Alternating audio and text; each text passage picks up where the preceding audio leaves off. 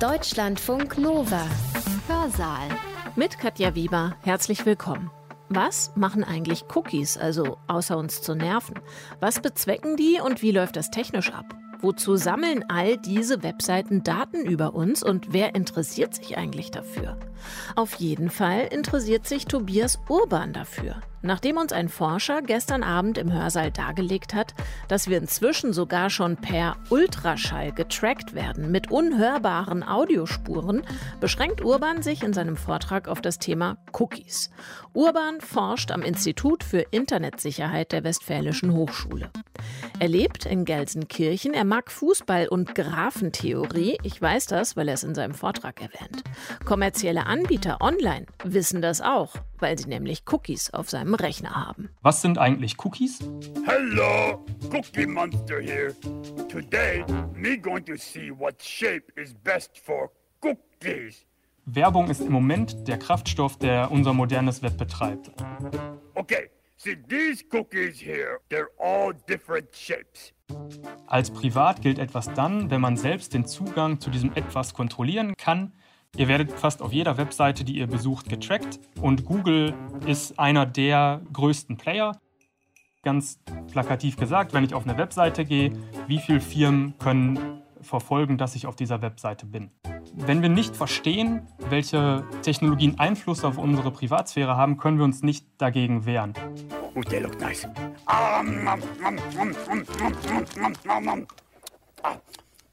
Well, that's pretty good. Was tun? Cookies einfach schlucken oder doch lieber digitale Selbstverteidigung? Und welcher Scherzkeks hat diese Datenabsaugeprogramme eigentlich nach sowas Erfreulichem wie Cookies benannt? Okay, ehrlicherweise diese letzte Frage, die nach dem Namen, die beantwortet euch Tobias Urban nicht in seinem Vortrag, alle anderen aber schon.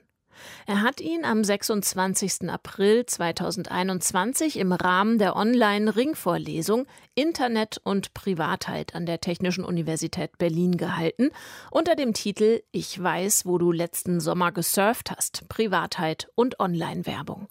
Eingangs stellt er sich vor als Postdoc an der Westfälischen Hochschule in Gelsenkirchen und als Mitarbeiter der Firma Sekunet. Was das für eine Firma ist, erklärt er hier. Alles weitere in den nächsten 40 Minuten. Sekunet ist so eine Firma, die Sicherheitstechnologien herstellt. Ähm, jeder von euch hatte wahrscheinlich schon mal was mit der Sekunet zu tun, ohne es zu wissen.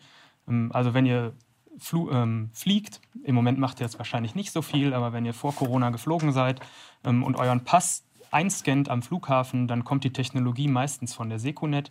Ähm, in dem Bereich arbeite ich zwar nicht, aber so könntet ihr uns zumindest kennen. Ich darf euch heute ein bisschen was zu meinen Forschungsarbeiten vorstellen. Ich habe viel im Bereich Datenschutzgrundverordnung oder GDPR und Online-Werbung gemacht. Da erzähle ich euch heute ein bisschen was zu. Einmal kurz, was euch heute erwartet. Ähm, genau, ich fange ein bisschen an, über Privatsphäre und Internet ähm, zu reden, also Sichtweisen, die man darauf haben könnte. Gebt eine ganz kurze Einführung zu so grundlegenden Begriffen, die ihr kennen solltet, um dem ähm, Vortrag zu folgen. Ist jetzt nichts Kompliziertes. Ähm, wer sich ein bisschen mit Internettechnologien auskennt, für den ist es auch ähm, kalter Kaffee, sage ich mal. Ähm, dann zeige ich euch so ein bisschen, wie Tracking im Internet funktioniert oder welche Dimensionen es da gibt. Gehe dann ein bisschen so auf das Kernthema ein und erkläre ein bisschen oder zeige euch ein bisschen, was die DSGVO oder die GDPR mit Online-Tracking gemacht hat, welche Einflüsse sie hatte, welche sie nicht hatte. Ähm, zeigt dann so ein bisschen anhand von einem konkreten Beispiel, welchen Nutzen wir haben, ihr habt, also als Bürger von der DSGVO, haben oder haben könnten. Ähm, zeigt dann noch so ein bisschen, welche Chancen so ein Webseitenbetreiber überhaupt hat, um so Tracking zu verhindern. Also man könnte sich ja vorstellen, dass ein Betreiber einer Webseite auch den Schutz der Privatsphäre der Nutzer ähm, verfolgen möchte. Und da zeige ich einfach so ein paar Herausforderungen, warum das alles gar nicht so einfach ist. Ähm, genau, dann gibt es noch einen kurzen Ausblick und eine Zusammenfassung und dann sind wir auch durch mit dem Stoff. Genau, was ist überhaupt Privatheit und wie kann man die technisch messen? Genau, das Problem mit Privatheit oder Privacy oder Privatsphäre ist, es gibt jetzt keine klare technische oder auch nicht technische Definition. Es gibt so ein paar Definitionsversuche, von denen ich jetzt einfach mal zwei, drei vorstellen möchte. Genau, Beate Rössler, ähm, eine Deutsche, hat 2001 das versucht mal so zu formulieren und hat gesagt, als privat gilt etwas dann, wenn man selbst den Zugang zu diesem etwas kontrollieren kann, Zugang oder Zutritt kann hier sowohl die direkte, konkrete physische, also konkret physisch sein, oder metaphorisch. Also wenn wir es jetzt aufs Internet beschränken wollen ähm, oder als Beispiel nehmen wollen, also Privatsphäre könnte genau das sein, wenn ich halt etwas teile, aber kontrollieren kann, ob ich es teile oder nicht. Also ich kann mir aussuchen, ob ich ein Bild zu Facebook hochlade, ob ich einen Tweet absetze oder nicht. Also da habe ich so eine gewisse Art von Kontrolle. Ähm, ist natürlich keine physische Kontrolle, sondern eher, eher hier eine technische, metaphorische Sache. Da gucken wir auch gleich noch ein bisschen, wo so auch die Grenzen sind, was diese Kontrolle angeht. Also wenn jetzt zum Beispiel jemand von euch gerade ein Bild von dieser Veranstaltung twittert, bin ich zum Beispiel drauf, aber ich habe letztlich keine Kontrolle darüber. In so einem Spannungsfeld bewegt man sich da auch im Internet. Hier will ich jetzt auch nicht zu tief drauf reingehen. Privatsphäre ist ein Menschenrecht. Also 1948 wurde in die Menschenrechte reingeschrieben, dass jeder von uns vor willkürlichen Angriffen in seinem Privatleben geschützt werden soll. Also sieht man da auch schon, dass es eigentlich relativ tief in unseren Rechten und auch in unserem Bewusstsein verankert ist. Ein bisschen mehr, sagen wir, aufs Internet bezogen oder auf die moderne Welt ist von Susan Barnes. On the Internet, the illusion of privacy creates boundary problems. Das ist so ein bisschen das Beispiel vielleicht, was ich auch gerade genannt habe, dass man im Internet vielleicht auch gar nicht so konkret merkt oder mitbekommt, wenn man private Daten preisgibt. Also Ganz natürlich, wenn ich jetzt ein Bild bei Facebook hochlade, merke ich, dass es hochgeladen wurde. Ähm, aber wenn jemand anders ein Bild mit mir drauf hochlädt, habe ich da letztlich wenig Chancen und habe vielleicht die Illusion von Privatsphäre, aber letztlich habe ich sie nicht wirklich. Das so ein bisschen als Definitionsversuche und als Einstieg. Das Problem ist jetzt auch, wenn man sich das anguckt, Privatsphäre wird von allen Menschen unterschiedlich bewertet oder empfunden. Also wenn ihr euch auch euren Freundeskreis vorstellen wollt, da gibt es wahrscheinlich welche, die sagen, okay, Facebook, Twitter, Social Media habe ich gar nichts mit zu tun. Dann gibt es ein paar Leute, die angemeldet sind, aber letztlich nicht viel posten und eher konsumieren. Und dann gibt es wahrscheinlich die, die jeden zweiten Bagel, den sie essen, fotografieren und hochladen. Und so hat man halt irgendwie die Herausforderung, sage ich mal, dass jeder Mensch in jeder Situation, in der er gerade ist, eigentlich ein anderes Empfinden für Privatsphäre hat.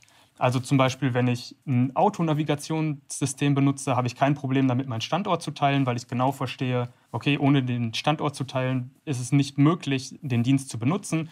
In anderen Fällen würde ich das aber vielleicht ausmachen. Ich habe hier auch nochmal ein paar Beispiele mitgebracht. Also es gibt neben eigenständigen, also dass jeder Mensch eine andere Empfindung hat, gibt es auch starke kulturelle Unterschiede. Hier in einer Studie einfach mal ein Vergleich zwischen Frankreich und Hongkong im Jahre 2011, ist also schon ein bisschen her.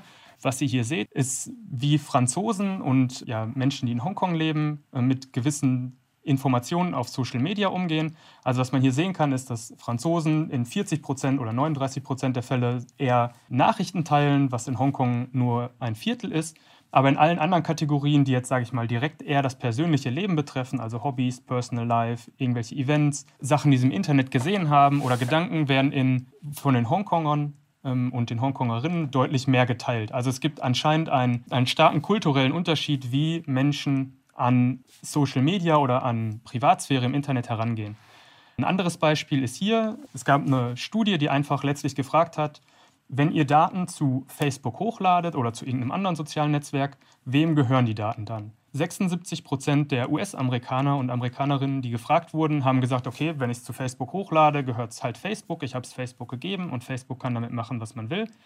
Aber nur 22 Prozent der äh, deutschen Befragten. Man sieht ja auch, das hat jetzt nichts mit Recht tatsächlich zu tun, sondern es ist einfach nur das persönliche Empfinden von den einzelnen Menschen. Genau das Gleiche, auch nochmal im Kontext Corona. Ganz frische Studie von 2021 wurde halt untersucht, warum Menschen nicht eine Corona-Warn-App installieren wollen. Also es ist ein Vergleich zwischen Deutschland, den USA und China.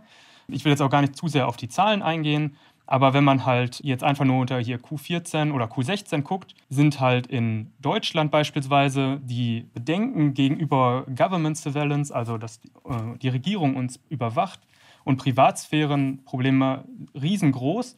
Wogegen in China nur einer der Befragten oder eine Befragte gesagt hat, okay, für mich ist es ein Problem, dass die Regierung mich nachverfolgen könnte. Also hier sind auch starke kulturelle ähm, und soziale Unterschiede möglich oder vorhanden, was für uns als Techniker oder für mich als Techniker sowas relativ schwer macht, weiter zu messen. Und daher kommt auch so eine Fragestellung, die daherkommt und sagt, können wir Privatsphäre technisch überhaupt messen? Also kann ich zu einem Zeitpunkt X sagen, welchen Einfluss hat System Y auf meine Privatsphäre?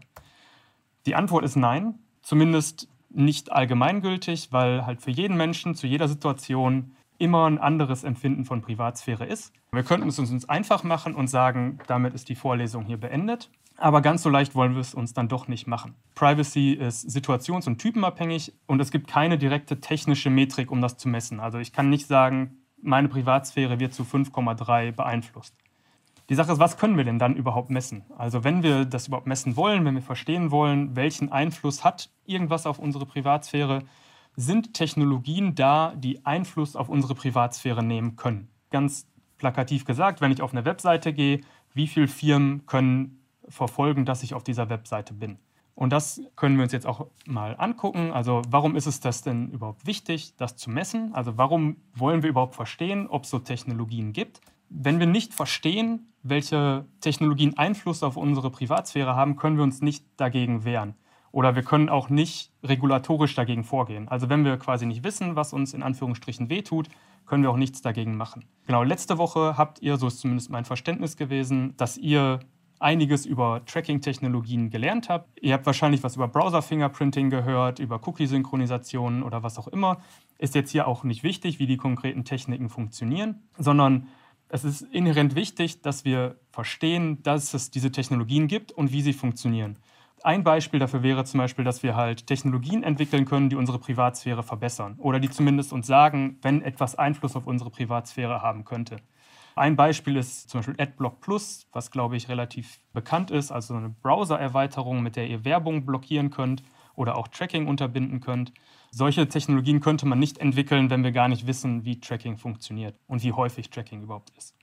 Das als kurzes Vorwort und kurze Einführung. Kommen wir jetzt einmal zum nächsten Kapitel Tracking im Web. Also wie funktioniert das? Warum wird es gemacht? Genau, erstmal vorab muss man immer sagen, Werbung ist im Moment zumindest der Kraftstoff, der unser modernes Web betreibt. Also wenn wir uns vorstellen würden, es gibt keine Werbung, dann gäbe es ganz viele Webseiten oder Dienste im Internet nicht, ganz viele Apps nicht, weil sie halt über Werbung finanziert werden. Und warum auch immer im Internet ein Ökonomiesystem entstanden ist, wo wir sagen, wir wollen vieles umsonst beziehen. Und dass, wenn ein Dienst was kostet, wir lieber nach einer kostengünstigeren Alternative suchen oder nach kostenfreien Alternative suchen.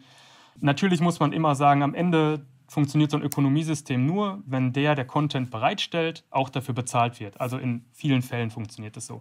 Also kein Journalist wird sich da hinsetzen und umsonst Artikel für euch schreiben, die ihr online lesen könnt. Genauso wenig wie ich oder ihr wahrscheinlich auch umsonst irgendwo Kellnern gehen würdet.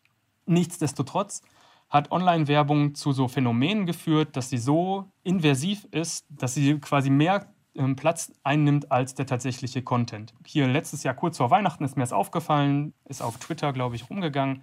Das ist die Webseite der Süddeutschen Zeitung. Hier in der Mitte ist quasi nur noch so ein bisschen der Content der Seite und links und rechts daneben. Und hier in dem Umfeld ist einfach die Werbung, die da ist. In manchen Fällen nimmt es halt auch solche Dimensionen an, dass quasi der Content, der eigentlich finanziert werden soll, zumindest visuell in den Hintergrund rückt, was dann natürlich wiederum negatives Nutzungserlebnis hat. Das ist aber jetzt nicht neu, also schon in den 1970er Jahren, wo man noch lange nicht mit dem Internet so weit war, dass man Webseiten besuchen konnte, wurde dieser berühmte Satz ähm, formuliert, if you are not paying for it, you are the customer, um, you are the product being sold. Also da gehen wir jetzt gleich auch nochmal drauf ein, was das besonders im Online-Banking heißt. Damals wurde es halt im ja, Bereich von auch schon ähm, gezielter Werbung genutzt, aber halt anders als heutzutage ähm, man das sehen würde. Genau, und dann würde ich jetzt auch schon gerne einmal dazu kommen, wie Online-Werbung eigentlich funktioniert. Wir nehmen hier einmal als Beispiel einfach nur die Seite vom Spiegel. Ähm, genau, ich habe nichts mit dem Spiegel zu tun und möchte auch den Spiegel nicht schlecht dastehen lassen. Ich nehme einfach als Beispiel. Der Spiegel hat halt gewisse Artikel, die er ja, uns zur Verfügung stellt, die wir lesen können. Und damit das funktioniert, vermietet der Spiegel, sage ich mal in Anführungsstrichen, einfach einen Teil seiner Website. Also hier ist jetzt ein Teil der Website, den der Spiegel vermietet. Und da können Werbetreibende dann letztlich ihre Werbung drauf platzieren. Also wenn ich jetzt auf diese Webseite gehe, dann merkt der Spiegel, ich bin auf der Webseite, hat hier jetzt mal als schwarze Box dargestellt dieses Werbenetzwerk, ähm, was letztlich dafür verantwortlich ist, hier die, diesen ja, vermieteten Platz zu füllen, sage ich mal. Über Tracking-Technologien hat das Werbenetzwerk jetzt irgendwie die Möglichkeit, da reden wir gleich auch noch ein bisschen mehr im Detail drüber, nachzuvollziehen, wer ich bin. Also an dem Punkt jetzt müsst ihr eigentlich nur verstehen, irgendwoher weiß dieses Werbenetzwerk, dass ich, der Nutzer ABCD 1234, also Das Werbenetzwerk kennt nicht meinen Klartextnamen, sondern hat mir so einen Pseudonym-Identifier zugewiesen und guckt dann bei sich in der Datenbank nach, okay, was weiß ich denn über ABCD 1234 und merkt dann, okay, wohnt in Gelsenkirchen oder zumindest ist gerade von einem Computer verbunden, der in Gelsenkirchen steht, ähm, ist wahrscheinlich männlich, ungefähr in dem Alter, mag Fußball und Graphentheorie. Und mit den Merkmalen, die dieses Werbenetzwerk über Zeit über mich gelernt hat, eben weil ich öfters auf Webseiten bin, wo auch dieses Werbenetzwerk ist, sagt es jetzt quasi, liebe Leute, die Werbung verkaufen wollt, ich habe hier jemanden, der ist männlich, kommt aus Gelsenkirchen und hat die und die Attribute. Und dann kommt irgendjemand, der Werbung verkauft und sagt, super, ich will gerade ein Buch über Graph-Theorie verkaufen, zeigt ihm noch die Werbung für dieses Buch mit Graph-Theorie an und dann haben wir genau, was wir wollen. Und so ist halt dieser Spruch, ja, you are the product, passt halt hier sehr, sehr gut drauf, weil es halt genau so funktioniert. Also das Werbenetzwerk sagt den Werbetreibenden, ich habe jemanden mit den und den Interessen und dann kriegt ihr Werbung genau für die Interessen. Und so kommt es halt auch, dass ihr jetzt quasi in eurem zweiten Tab nach Urlaub im Spätsommer sucht und wenn ihr dann im Internet surft, weiter Werbung für Urlaub im Spätsommer kriegt. Ganz, ganz kurz zur Terminologie. Was sind eigentlich Cookies? Im Kern als Cookies eingeführt wurden, also irgendwie 1992, 1994, so in der Richtung, hat man sich überlegt, man braucht im Internet irgendwas, um den Status von dem Klienten, also von dem Browser, irgendwie zu speichern. Also bevor es Cookies gab, gab es zum Beispiel nicht die Möglichkeit, ähm, sowas wie einen Warenkorb umzusetzen. Also man hat damals gesagt, okay, wir müssen irgendwie sowas schaffen und deshalb wurden Cookies eingeführt. Das Problem ist, heutzutage werden Cookies zu 90 oder 99 Prozent nur noch dafür genutzt, um euch zu tracken. Also meist steht da halt nicht drin, eure Lieblingssprache ist Deutsch, sondern es steht halt drin, die ID von dem Nutzer ist ABCD 1234. Genau, wichtig ist dabei, jede Webseite hat ihre eigenen Cookies, also Cookies hat quasi die eigene Keksdose, also den Cookie Jar. Dann hat ähm, Google einen eigenen Cookie Jar und Spiegel hat einen eigenen Cookie Jar und jedes Werbenetzwerk. Also jeder hat seine eigenen Cookies und kann die auch selbst verwalten. Und immer, wenn ihr eine Webseite besucht oder auf Webseiten navigiert, kann der Server quasi auf diese Cookies, die bei euch gespeichert sind, zugreifen, die neu setzen, die auslesen, was auch immer. Wichtig ist auch noch kurz eine Terminologie First-Party-Cookies und Third-Party-Cookies. First-Party-Cookies ist, ähm, ihr besucht spiegel.de und spiegel.de setzt einen Cookie bei euch, dann sagen wir dazu First-Party-Cookie. Warum First-Party? Weil spiegel.de in dem Fall halt die Webseite ist, die ihr besucht habt, also die Party, von der ihr irgendeinen Dienst haben wolltet. Und wir sagen Third-Party-Cookie genau dann, wenn ihr den Spiegel, spiegel.de besucht. Spiegel.de bindet jetzt zufällig dieses Werbenetzwerk ein oder irgendeinen anderen Dienst, irgendeine Galerie, um Bilder anzuzeigen, was auch immer, ein Twitter-Feed. Aber dann setzt nicht Spiegel den Cookie, sondern diese dritte Partei, also das Werbenetzwerk, Twitter, was auch immer, setzt den Cookie. Dann reden wir von einem Third-Party-Cookie. Also der Unterschied ist halt einfach, der First-Party-Cookie ist direkt von dem Dienst, den ihr eigentlich nutzen wollt, und der Third-Party-Cookie wird von einem Dienst gesetzt, von dem der Dienst abhängig ist, den ihr äh, besucht und benutzt. Wie stark ist Tracking im Internet verbreitet? Also ihr könnt euch quasi überlegen, es gibt unterschiedliche Statistiken, aber die gehen alle ungefähr in die Richtung. Ihr werdet fast auf jeder Webseite, die ihr besucht, getrackt und Google ist einer der größten Player. Also es gibt Studien, die sagen zwischen, hier ist jetzt eine, die sagt 85 Prozent, es gibt auch Studien, die sagen, es sind nur 80 Prozent, Studien sagen, es sind 90 Prozent. Auf einer riesengroßen Mehrheit der Webseiten hat Google einfach irgendein Tracking-Script, das Google sagt, wenn ihr die Webseite benutzt. Also auch wenn ihr nicht auf Google-Diensten wie YouTube oder halt der Suchmaschine seid, weiß Google in aller Regel, dass ihr diese Webseiten benutzt und das auch mit riesigem Abstand gegenüber den anderen Parteien im Markt. Tracking gibt es aber nicht nur da, Tracking gibt es natürlich auch in mobilen Applikationen. Ähm, genau, da ist AdMob, ist auch von Google, auch der führende. Genau, aber es gibt es auch in so Sachen wie euren Smart TVs. Genau, falls ihr so Smart TVs habt, werdet ihr auch dabei getrackt, während ihr Fernseh guckt. Also ihr guckt einfach das ganz normale Programm, schaltet um, guckt euch vielleicht so Zusatzinhalte an. Da wird auch quasi jede Aktivität mitgetrackt. Und natürlich auch bei so Angeboten wie Netflix oder wie heißt es hier in Deutschland, ähm, TV Now oder sowas. Da wird natürlich auch zu jedem Zeitpunkt genau analysiert, was ihr guckt, wie lange ihr guckt, wann ihr umschaltet. Das ist nicht nur auf, sagen wir jetzt, also auf Webseiten beschränkt, sondern durchzieht quasi alle Teile unseres Lebens. Dann komme ich jetzt zum ersten Hauptkerninhalt, Datenschutzgrundverordnung und Webtracking, um einfach mal so zu gucken, die Datenschutzgrundverordnung sollte ja viel für unsere Privatsphäre tun. Und da macht es dann ja schon Sinn, mal zu hinterfragen, okay, welchen Einfluss hat so eine Datenschutzgrundverordnung, was bringt uns das?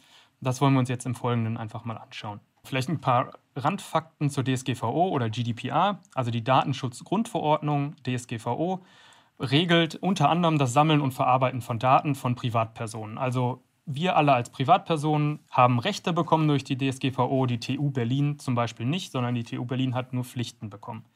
2018 in Kraft getreten ist also schon ein bisschen was her, fast drei Jahre. Und da gucken wir uns jetzt noch ein bisschen eine Entwicklung an. Genau, Online-Tracking kann potenziell verschiedene Anforderungen der DSGVO verletzen. Also wenn wir uns das jetzt nochmal angucken mit dem, es werden Daten gesammelt, es werden Daten verarbeitet, ihr kriegt irgendwie personalisiert was zugespielt. Das hat potenziell auf jeden Fall was mit dem Sammeln und Verarbeiten von Daten zu tun, ist aber natürlich nicht per se verboten. Also es gibt sehr, sehr viele Gründe, warum es erlaubt ist. Das wollen wir uns jetzt rechtlich gar nicht angucken, aber potenziell hat es natürlich was mit der DSGVO zu tun. Tracking basiert auf personenbezogen, also so eine Tracking-ID wird als personenbezogenes Datum verstanden. Also dieses ABCD 1234 wird als personenbezogenes Datum verstanden, auch wenn es jetzt nicht ein Name ist. Also es wird trotzdem gesagt, weil dieses ABCD 1234 nur für mich, Tobias Urban, funktioniert oder mich eindeutig identifiziert, ist es trotzdem personenbezogen. Genau, dann kommt halt dazu, dass das Sammeln oft ohne Zustimmung passiert oder passiert ist. Im Moment haben wir sehr, sehr viele Cookie-Banner, die wir wegklicken, genervt. Das ist letztlich sowas, ähm, womit ihr da zustimmt, ob bewusst oder unbewusst. Ähm, und der Sinn und Zweck der Sammlung ist halt oft unklar. Also wenn man Leute jetzt dieses Bild aufmalen lässt, wie Online-Werbung funktioniert, weiß ich nicht, ob genau dieses Bild, was ich gerade gezeigt habe, ungefähr dabei rauskommen würde. Das wollen wir jetzt einfach einmal konkret an einem Beispiel von Cookie-Syncing uns angucken. Genau, hier seht ihr das Bild von gerade. Da habe ich leider ein bisschen was unterschlagen. Es ist meistens nicht diese eine schwarze Box, die irgendwie miteinander arbeitet, sondern es sind ganz, ganz viele. Genau, ich habe ja gerade einmal gezeigt, dass Google so eine super hohe Marktmacht hat. Was man dagegen jetzt machen kann, ist, man hat selber eine große Marktmacht oder man baut quasi ein Team auf und alle teilen ihre Daten untereinander. Und das ist so ein bisschen die Idee von Cookie-Syncing. Ähm, wie funktioniert das Ganze? Also ich gehe wieder auf die Webseite, ich kriege wieder diesen Cookie, aber diese schwarze Box macht jetzt noch was anderes und sagt dem Freund oder der Partnerfirma, ähm, hey, hallo, ich habe gerade ABCD auf 1234 äh, 1234 auf spiegel.de gesehen oder getrackt. Und dann schickt der Partner zurück, cool, das funktioniert für mich auch ganz gut, ich kenne den Nutzer schon, ähm, das hier ist meine ID. Jetzt haben die beide quasi diesen eindeutigen Identifier ausgetauscht und können jetzt in Zukunft im Hintergrund alle möglichen Daten über mich austauschen. Also auf allen Webseiten, auf der er ist und er ist, können halt quasi in einen großen Datenpool geschmissen werden und dann können die Daten so genutzt werden. Das machen natürlich jetzt nicht nur die beiden zusammen, sondern es ist ein riesiges Netzwerk von Leuten, die sich zusammentun oder nicht. Jetzt können wir uns hier fragen, okay, wie funktioniert das eigentlich? Wie könnten wir sowas messen? Ich will jetzt hier gar nicht zu sehr ins Detail gehen, wie das gemacht werden kann, ist, man baut einfach ganz viele virtuelle Browser. Also man versucht Nutzer nachzubilden, sage ich einfach mal. Also man nimmt ein paar Browser und besucht damit ganz viele Webseiten. Also als wenn ein Nutzer Webseiten besuchen würde, nur man virtualisiert es halt. Technisch baut man es so, dass der Browser automatisch Webseiten besucht. Wenn man dann diese Webseiten besucht hat, dann kann man versuchen, diesen Graphen, diese Verbindung zwischen den schwarzen Punkten, versuchen zu verstehen. Also man guckt sich an, wer redet mit wem und kann dann im letzten Schritt sich angucken, okay, wie, wann werden irgendwelche Cookies synchronisiert, also wann werden diese IDs getauscht. Das Ganze macht man dann alle vier Wochen, sage ich einfach mal, und dann hat man quasi so einen Zeitverlauf und kann sich angucken, was passiert ist. Genau, einfach jetzt mal, um das visuell zu zeigen, was die DSGVO verändert hat, ähm, einfach mal hier ein Beispiel an, von diesen Graphen. Wir haben hier Knoten und Kanten. Die Knoten sind immer die Third Parties ähm, und die Kanten sind diese Cookie-Syncing-Verbindungen zwischen den einzelnen Knoten. Und, ähm, was wir hier sehen, es gibt halt so ein paar dominante Knoten. Google ist riesengroß, AppNexus und Amazon. Das Bild, was ihr gerade jetzt seht, ähm, wurde drei Tage bevor die Datenschutzgrundverordnung in Kraft getreten ist, aufgezeichnet quasi. Also so sah das Ganze ähm, am 15. Mai aus, 2018. Und die Aufzeichnung ist dann drei Tage nach Einführung der DSGVO entstanden. Ohne jetzt groß hier mit Zahlen umherzuwerfen, kann man, glaube ich, visuell ganz gut sehen, das Netzwerk hat sich verändert. Also hier auf der rechten Seite hat man augenscheinlich deutlich weniger Knoten und auch deutlich weniger Kanten. Aber was wir sehen ist, dass letztlich die dominanten Player, also was vorher der größte war, Google ist immer noch der größte, AppNexus der zweitgrößte ist auch noch der zweitgrößte, Amazon scheint zumindest nicht mehr der drittgrößte zu sein. Aber letztlich hat sich, wenn wir uns das angucken, die Struktur nicht grundlegend geändert, aber es ist insgesamt weniger geworden. Und um das jetzt auch ein bisschen in, mit Zahlen zu unterfüttern, keine Sorge, ich rede da nicht zu viel drüber, kann man zeigen, dass etwas statistisch signifikant zurückgegangen ist, also hier um 40 Prozent. Genau, was ihr hier seht, sind diese, die schwarzen Punkte, sind immer die, die Anzahl an Cookie-Syncing-Verbindungen nach Einführung der Datenschutzgrundverordnung. Und hier oben ist die Messung vor der Datenschutzgrundverordnung, also bevor sie eingeführt wurde. Was man jetzt machen kann, man kann mathematisches Modell bauen und sagen, okay, wie wahrscheinlich ist es, dass dieser Punkt in diese Reihe gehört?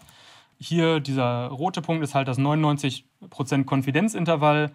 Wenn der graue Punkt jetzt hier drin liegen würde, würde es heißen, okay, eigentlich gibt es keinen statistischen Effekt, aber wie man sehen kann, ist es halt deutlich drüber. Und so kann man, wenn man möchte, sagen, dass es halt eine statistische, signifikante Auswirkung der Datenschutzgrundverordnung auf Cookie-Syncing gab.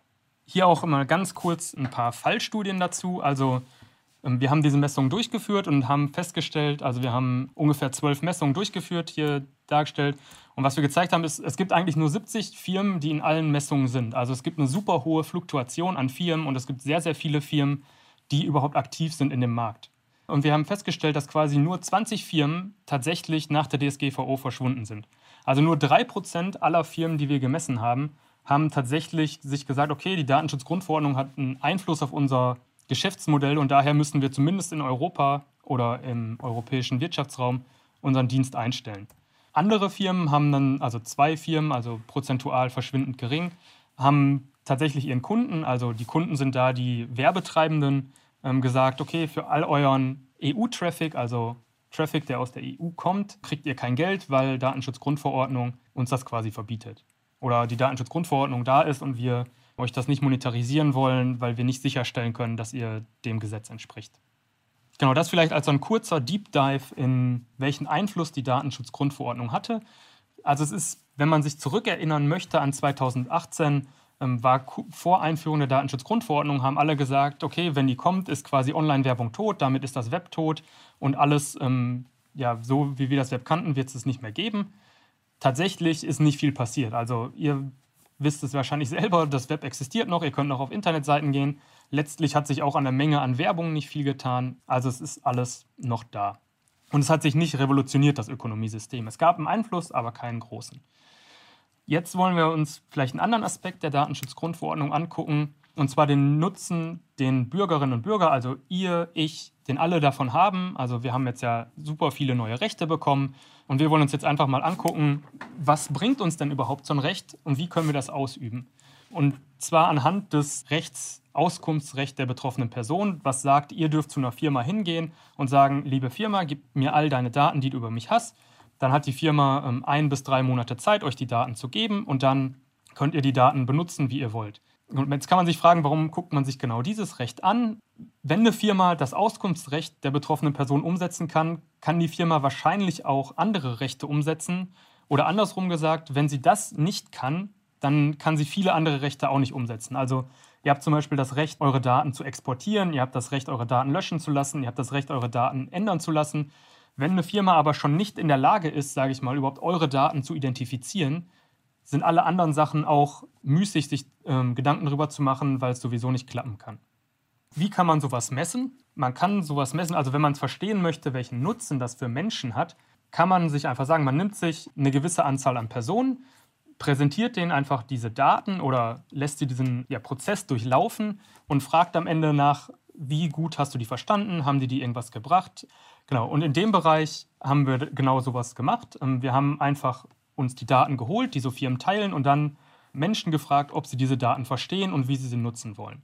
Genau, das, ein, das erste Problem ist, ähm, wenn man sich das jetzt überlegt, am Anfang hatte ich diese schöne Konzeptzeichnung und da war diese schwarze Serverbox drauf. Das Problem ist, diese schwarze Serverbox überhaupt zu identifizieren. Also wenn ihr jetzt ähm, im Internet seid, seht ihr halt hier so eine Werbung und die erste Aufgabe, die quasi ihr als Bürger erfüllen müsst, um überhaupt nachzufragen, welche Daten so ein Werbetreibender hat, ist herauszufinden, welcher Werbetreibende das eigentlich ist. Also ist es jetzt ähm, hier Reddit, weil man gerade auf Reddit ist, oder hier ist es ESPN.com, eine amerikanische Sportseite, oder ist es vielleicht Outnet.com oder hier, wofür auch immer Werbung gemacht wird. Um das herauszufinden, gibt es eigentlich immer so ein paar Indizien. Hier ist es relativ eindeutig. Hier steht halt by recommended by Outbrain und man weiß, okay, wahrscheinlich muss ich mich an Outbrain wenden, wenn es um halt diese Werbefirma geht. Hier ist es schon ein bisschen komplizierter in dem Beispiel. Hier muss ich erstmal mit der Maus auf diese Werbeanzeige gehen, dann hier unten in der Browserleiste gucken, wo es hingeht und dann weiß ich erst, es geht um Google. Genau, also in dem Fall hier hat Outnet wahrscheinlich super wenig Daten über euch, weil die einfach nur Google in dem Fall oder irgendeinen anderen Mittelsmann bezahlt haben, dass Outnet-Werbung ins Internet kommt und zwar die richtigen Leute erreicht. Nicht überraschend, wenn man die Leute das fragt, also wenn man jetzt hier dieses Bild gibt und sagt, identifizier doch mal, wer die Werbung geschaltet hat, antworten nur ein Drittel, ein Viertel der Leute richtig und der Rest antwortet falsch, weil halt diese Verbindung herzustellen, okay, ich muss hier unten eigentlich in der Browserleiste gucken, sehr schwer ist. Andersherum, wenn es halt diesen Tipp gibt oder so einen Hinweis gibt, fällt es den Leuten leu deutlich einfacher und man ist fast bei der Hälfte, die es richtig beantworten. Das ist aber nur der erste Schritt, wie ich ja gerade schon gesagt habe. Wenn ich jetzt diese Firmen identifiziert habe, muss ich noch zu denen hingehen und sagen, bitte gebt mir doch alle Daten, die ich habe. Was auch gar nicht so einfach ist. Ähm, ich habe das mal exemplarisch ein paar Mal versucht. Ähm, man hat davon, ich gehe einfach auf eine Webseite, klick, bitte gib mir die Daten und man kriegt die Daten hinzu. Man muss einen physischen Brief an eine Firma in Frankreich schreiben, wo man seinen Personalausweis kopiert beilegen muss und eine Erklärung an Eidesstadt, dass ich wirklich Tobias Urban bin, um dann eine E-Mail zu kriegen, wo drin steht, übrigens, ähm, wir konnten das irgendwie nicht bearbeiten. Also es gibt da auch Unterschiede, wie Firmen das machen. Das wollen wir uns jetzt gar nicht angucken. Wir wollen uns angucken, was kriegt man überhaupt für Daten. Es gibt so drei Typen von Daten. Also das kann man einfach als technische Rohdaten bezeichnen. Also man kriegt hier einfach irgendwelche Zahlen, Buchstaben. Also man kann hier irgendwie reingucken, ähm, eine IP-Adresse, die habe ich jetzt hier anonymisiert. Ähm, dann ist hier irgendwie, steht was Mozilla, das ist wahrscheinlich mein Browser. Hier sind irgendwie noch so ein paar aneinandergereihte weitere Informationen, irgendwie schwierig zu verarbeiten. Dann gibt es sowas wie Tracking-Daten, wo jetzt, sage ich mal, relativ gut zu erkennen ist. Also ich habe anscheinend, weiß das Werbenetzwerk, auf welchen Webseiten ich war bis hin zu Interessensdaten, wo halt diese abgeleiteten Informationen drin sind, wo dann das Werbenetzwerk von zumindest unserem künstlichen Profil denkt, dass es Nightwish mag und irgendwelche anderen Sachen. Genau, das sind so quasi diese drei großen Typen an Daten, die so Firmen zur Verfügung stellen. Und wenn man sich die jetzt einfach mal anguckt und man gibt einfach so diesen, in dieser Nutzerstudie diesen Blob an Daten so einem Nutzer, sage ich mal, wenn man jetzt nicht viel technisches Verständnis hat, ist es klar, dass damit niemand was anfangen kann. Also es sind einfach irgendwelche künstlichen Informationen, ähm, mit denen man wenig machen kann. Das haben halt auch die ja, Studienteilnehmerinnen und Teilnehmer quasi gesagt. Also eine hat gesagt, das ist für mich einfach Kauderwelsch oder ich kann mir gar nicht vorstellen, dass ich sowas jemals brauchen könnte.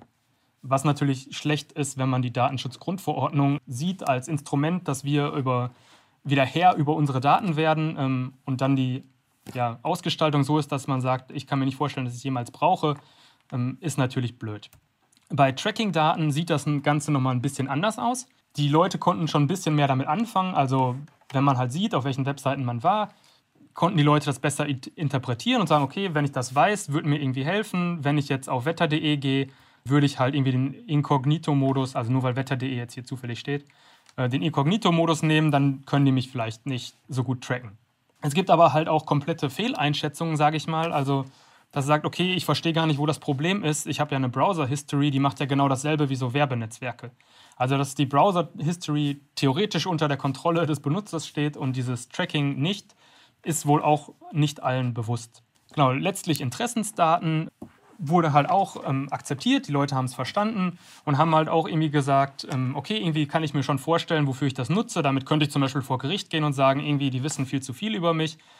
Andere sehen aber auch keinen Sinn darin und sagen, okay, irgendwie, ich weiß selber am besten, was ich brauche, dafür brauche ich keinen KI-Algorithmus oder was auch immer, der mir das sagt.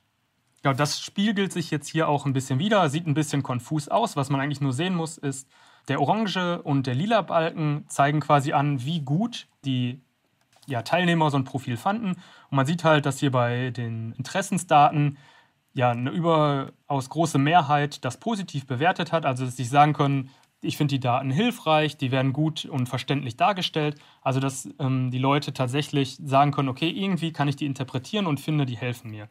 Bei den beiden anderen Kategorien ist es halt deutlich weniger. Was aber ein bisschen anders ist, wenn man die Leute fragt, okay, sag doch mal, wie nützlich ist so ein Profil? Also du willst wissen, welchen Einfluss hat so eine Firma auf deine Privatsphäre. ähm, sind immer noch diese Interess Interessensdaten am besten bewertet, aber die Tracking-Daten sind ähnlich gut bewertet, aber zumindest deutlich besser als diese technischen Daten, die ja, ja die technischen Rohdaten. Zum Abschluss möchte ich jetzt noch mal kurz diskutieren, welche Chancen so Webseitenbetreiber überhaupt haben, sowas zu verhindern.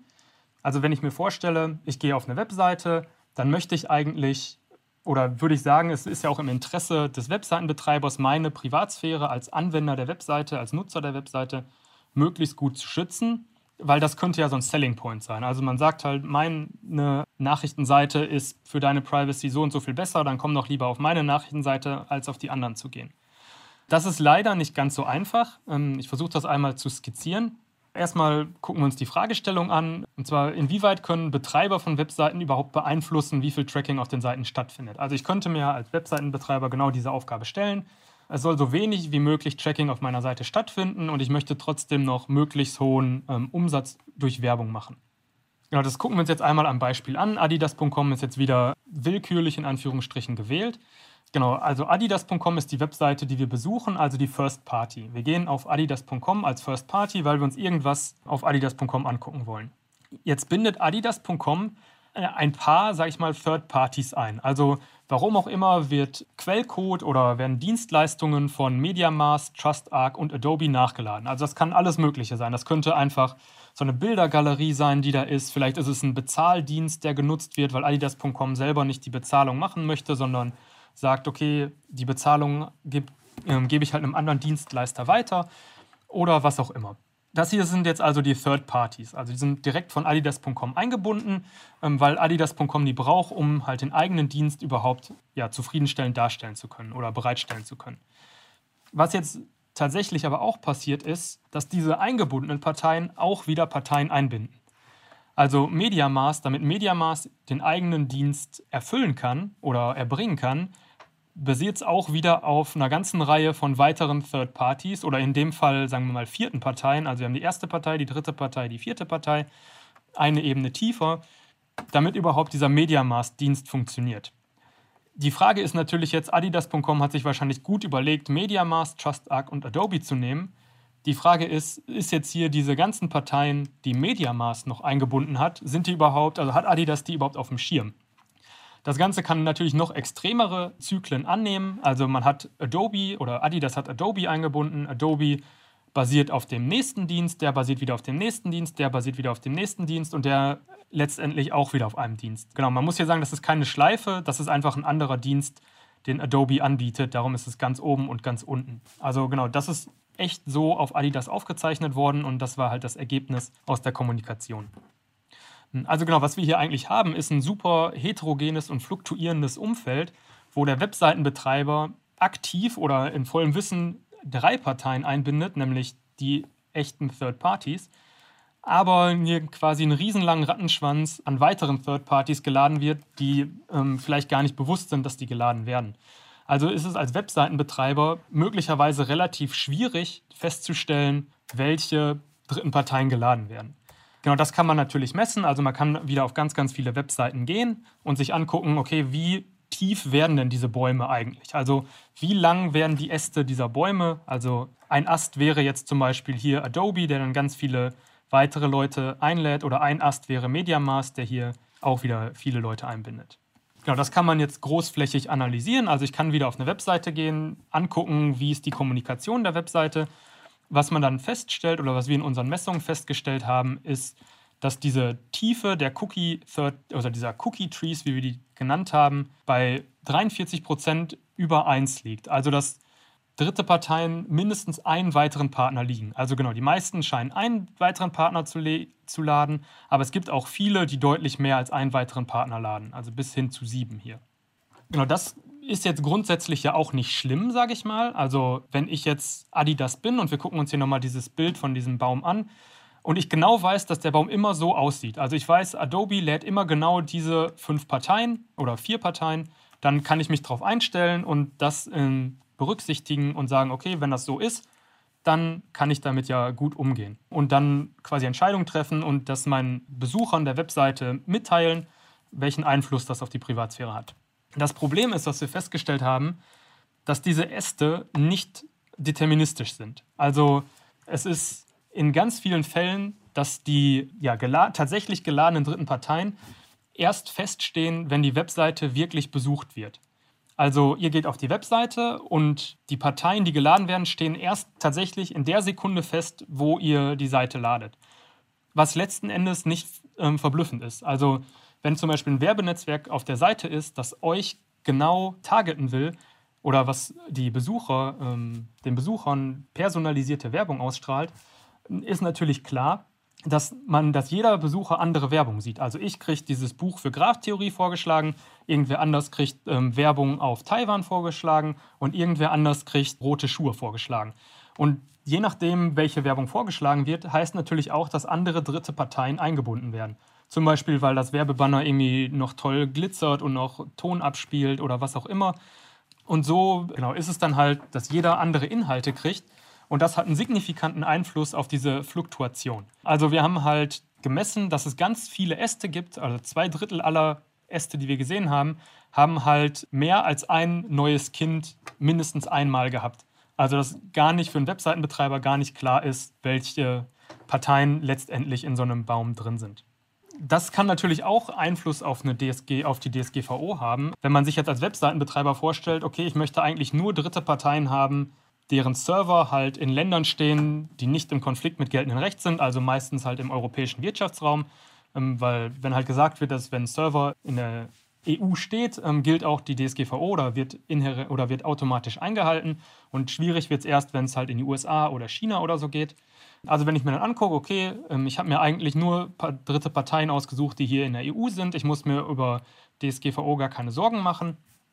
Ähm, genau, was wir halt festgestellt haben, ist, dass 93 Prozent aller analysierten Webseiten irgendwann in diesen Bäumen eine Partei hatten, die nicht in der EU liegt. Also dass Daten plötzlich in ein Land übertragen werden, das nicht in der EU ist. Genau, links seht ihr halt immer die Quelle. Also wenn ich eine Webseite besuche, die eigentlich in den USA ist, also Facebook zum Beispiel, überträgt die manchmal Daten an chinesische Webseiten oder an Server, die in China stehen. Genau, man könnte sich jetzt ja sagen, okay, das ist ja auch ein Dienst aus der USA, aber die DSGVO sagt ganz klar, wenn der Dienst ähm, einem Europäer angeboten wird, also wie Facebook, gilt auch die DSGVO und der Dienstbetreiber, also Facebook in dem Fall, muss konform zur DSGVO sein.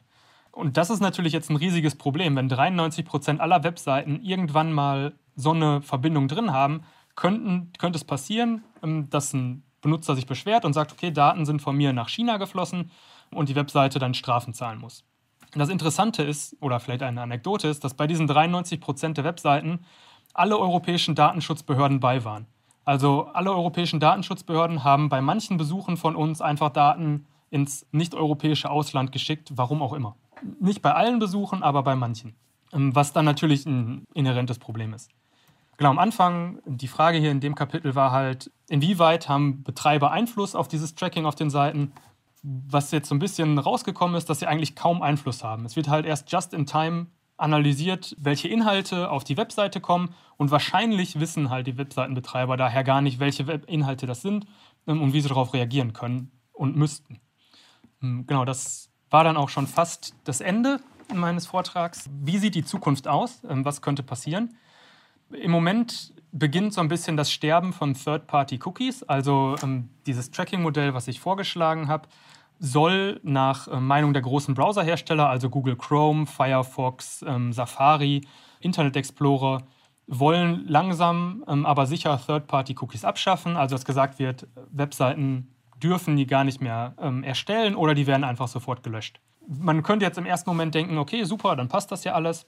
Aktuelle Forschungen haben aber gezeigt, dass das gar nicht unbedingt helfen würde, weil es mittlerweile ähm, schon Technologien gibt, wie dieses Third-Party-Tracking immer noch gemacht werden kann ohne Third-Party-Cookies. Also dann wird quasi einfach die erste Web, also die First Party arbeitet dann quasi im Namen der dritten Partei und speichert, speichert den Cookie von der dritten Partei einfach im First-Party-Cookie und überträgt den dann trotzdem an die Third Party. Also bleibt abzuwarten, ob das überhaupt einen großen Effekt hat, so Third-Party-Cookies abzuschaffen. Ähm, eine Sache, die ihr vielleicht gehört habt, weil die im Moment viel in den Medien ist, ähm, genau, sind diese Google Flocks, also Federated Learning of Cohorts.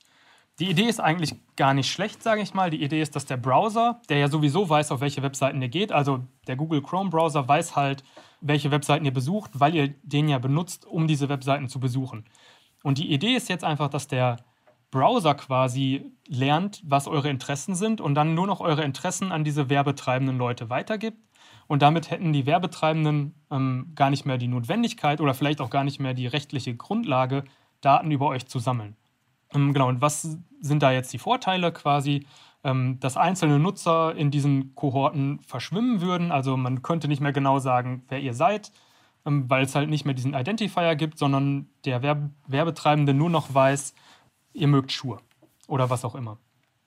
Ähm, genau, Nachteile, also Google ist da jetzt nicht unkritisiert für, ähm, ist zum einen, Google erstellt selber so eine ID, was jetzt schlimm oder nicht schlimm sein kann. Ähm, aber Google kontrolliert das System auch völlig alleine. Also letztlich, ähm, was wir als, als Gutes sehen könnten, ist, dass Google eigentlich den Markt monopolisieren will. Also will allen anderen Leuten, die Daten sammeln, die Grundlage wegnehmen und sagen, benutzt alle unser System.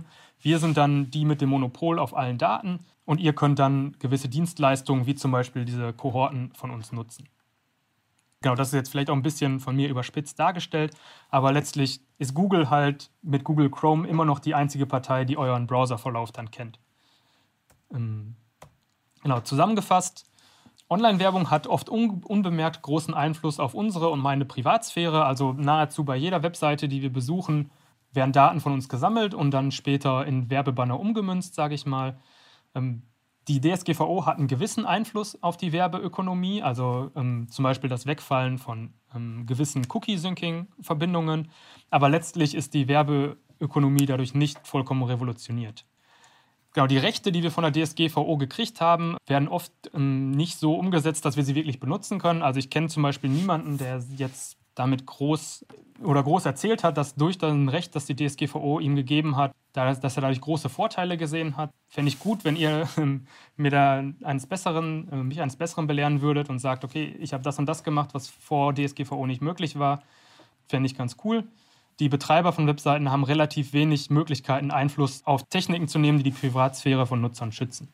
Dr. Tobias Urban vom Institut für Internetsicherheit der Westfälischen Hochschule und sein Vortrag Ich weiß, wo du letzten Sommer gesurft hast, Privatheit und Online-Werbung. Eben hat er noch ein paar neuere Verfahren angesprochen, Vlogs zum Beispiel. Ausführlicher hat die gestern Abend ein anderer Redner der TU-Ringvorlesung zu Internet und Privatheit vorgestellt. Tracking ist etwas, was sehr intransparent ist. Personalisierte Online-Werbung, Scoring, Preisdiskriminierung, auch das bedarf des Trackings. Diese Untersuchung hat gezeigt, dass unter den eine Million populärsten Webseiten, die es gibt, 90 Prozent dieser Webseiten tracken und die Daten vor allen Dingen auch an Dritte weitergeben. Letztendlich geht es darum, Kaufanregungen, Kaufreize zunehmend subtiler setzen zu können. Dem Tracking zu entkommen ist naja, fast unmöglich geworden. Diesen Vortrag findet ihr ebenso wie viele, viele andere zum Thema online bei uns auf deutschlandfunknova.de slash Hörsaal. Und noch ein Tipp, auf clicksafe.de erfahrt ihr, wie und wo ihr eure Privatheit besser schützen könnt. Vielleicht schaut ihr da auch mal vorbei. Für heute vielen Dank für euer Interesse. Katja Weber sagt bis bald. Deutschlandfunk Nova. Hörsaal. Samstag und Sonntag um 18 Uhr. Mehr auf deutschlandfunknova.de.